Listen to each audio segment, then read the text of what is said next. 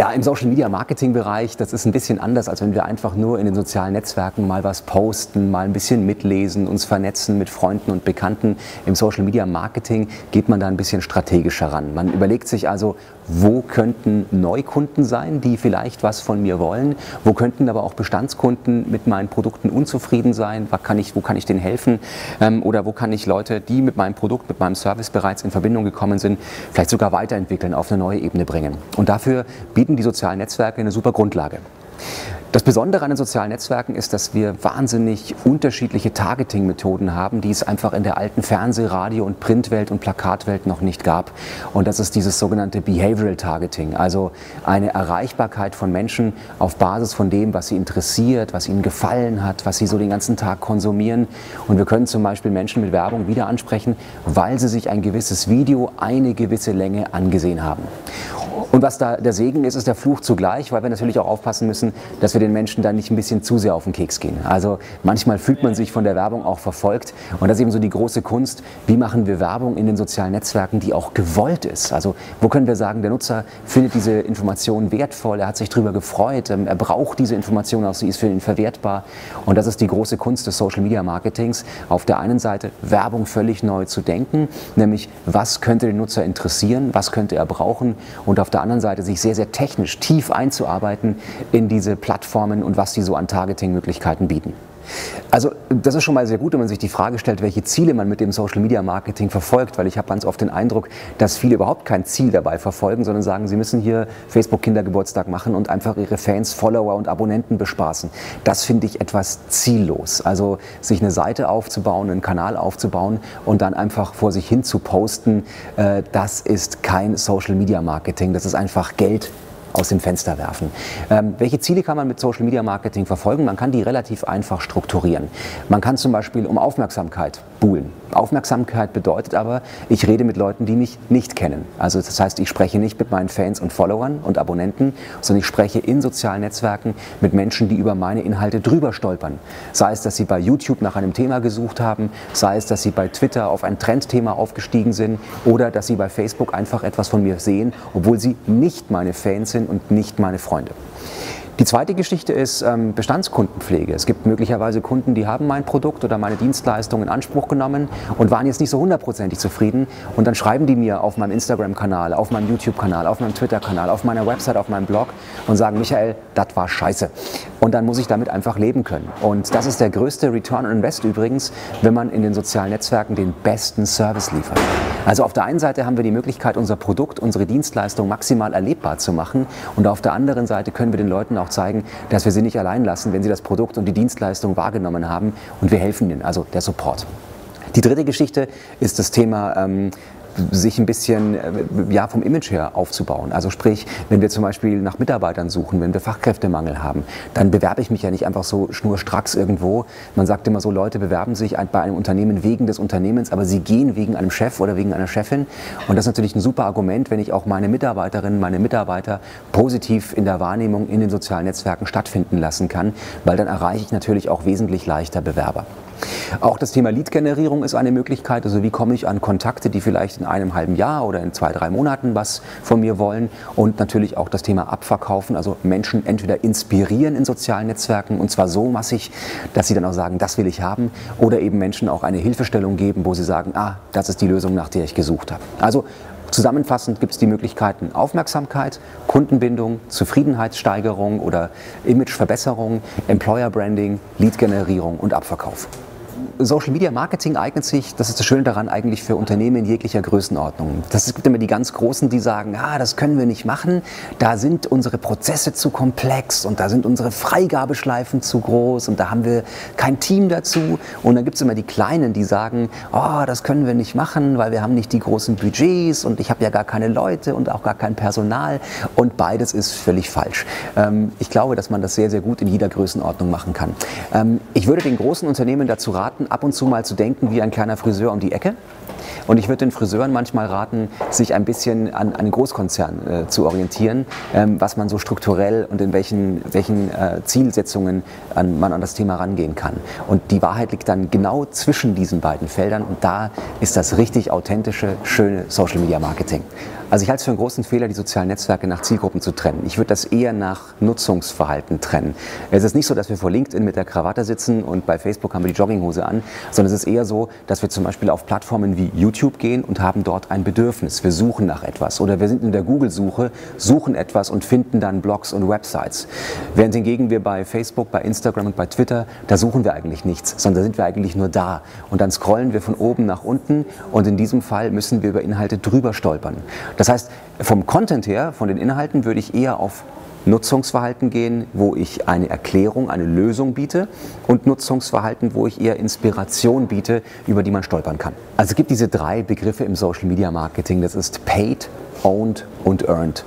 Ähm, ich fange mal mit Owned an. Das ist, wenn ich also meinen eigenen Kanal habe, meine eigene Seite, mein eigenes Profil, meinen eigenen YouTube-Kanal zum Beispiel dann bin ich für die Inhalte selbst verantwortlich, muss die auch selbst erstellen und die muss man natürlich dann auch irgendwie sehen. Das heißt, die richten sich oft an meine Follower und an meine Abonnenten.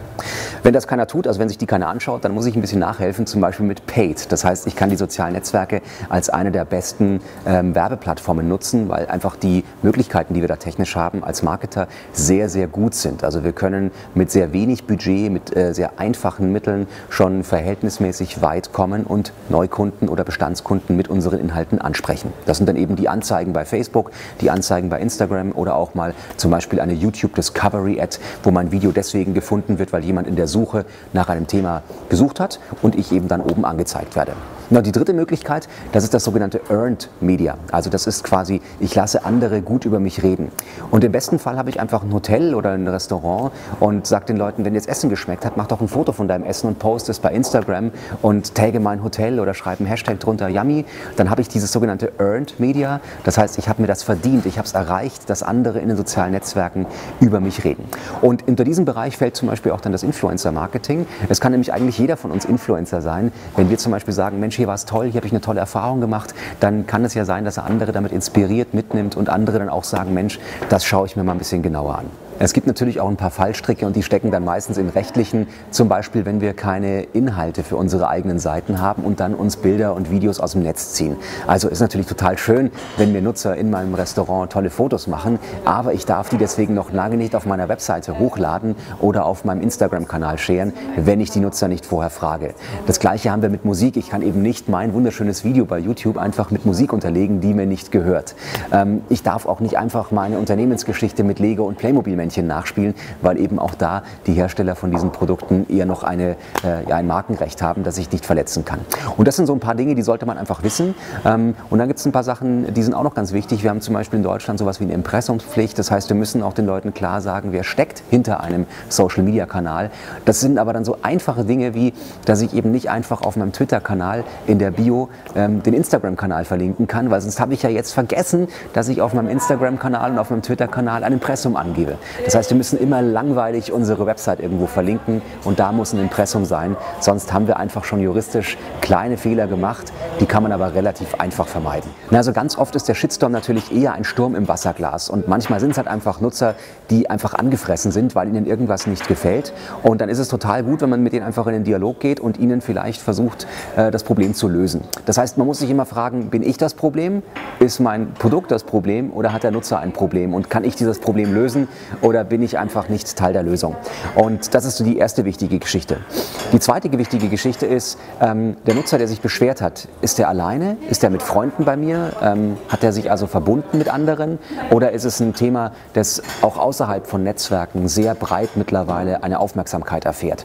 Wenn es nämlich eine Gruppe von Nutzern ist, die einfach ein Problem mit mir hat, dann habe ich es mit einer Community zu tun, dann kann ich mich mit der unterhalten, mit der in einen Dialog gehen.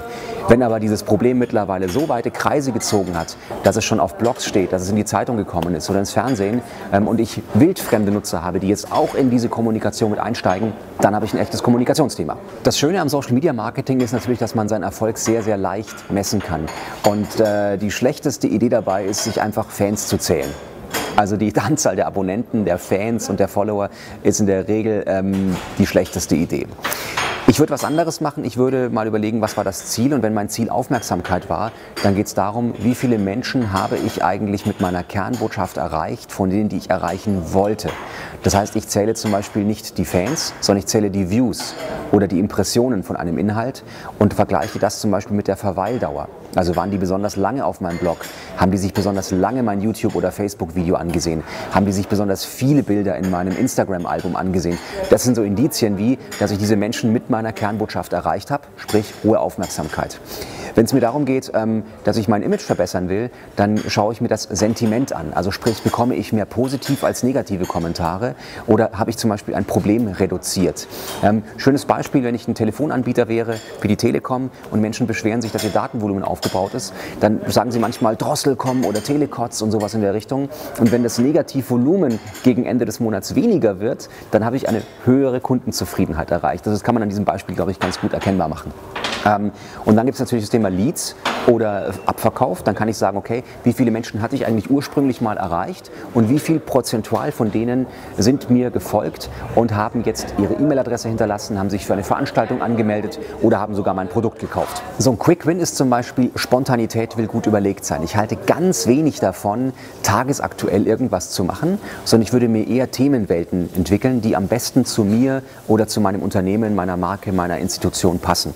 Und dann kann ich sehr, sehr schön Content auch planen und kann mich in diese Themenwelt bewegen. Ich muss nicht zum Valentinstag was machen und zum 1. April und zu Ostern und zum Tag der internationalen Einhornkatze, sondern ich kann mir sehr schön auch Gedanken machen, wer bin ich, was habe ich, was möchten Nutzer von mir, was könnte als Inspiration ihnen helfen und dann kann ich da sehr schön Content basteln und muss mich gar nicht so von dieser Spontanität überfordern lassen. Der zweite Quick Win, den man eigentlich geben kann, ist, man muss nicht erst einen leeren Kanal machen auf allen Plattformen und dann um Follower buhlen und Abonnenten und Likes und dann den Content machen, wenn man die Abonnenten hat, sondern es reicht ganz oft mit einem Inhalt zu starten. Ein einziger Inhalt, an dem wir testen, gibt es jemanden, der diese Botschaft braucht oder habe ich jemanden damit inspirieren können? Also zwei ganz einfache Fragen. Wo ist der Bus mit den Leuten, die es interessiert und was will ich von denen? Diese beiden Fragen muss ich beantworten, darauf mache ich den ersten Inhalt und wenn der gut ist, dann kleben da automatisch Interaktionen, Follower und Abonnenten dran. Und dann kann ich mir überlegen, lohnt es sich jetzt daraus einen weiteren Kanal aufzubauen. Und das kann ich zum Beispiel wunderbar auch mit anderen machen, die bereits auf dem Kanal erfolgreich sind. Ähm, ich bin zum Beispiel sehr, sehr schlecht auf Snapchat. Das tut mir wahnsinnig leid. Und wenn alle sagen, oh, der Michael und Snapchat, das wird keine gute Reise, ist auch so.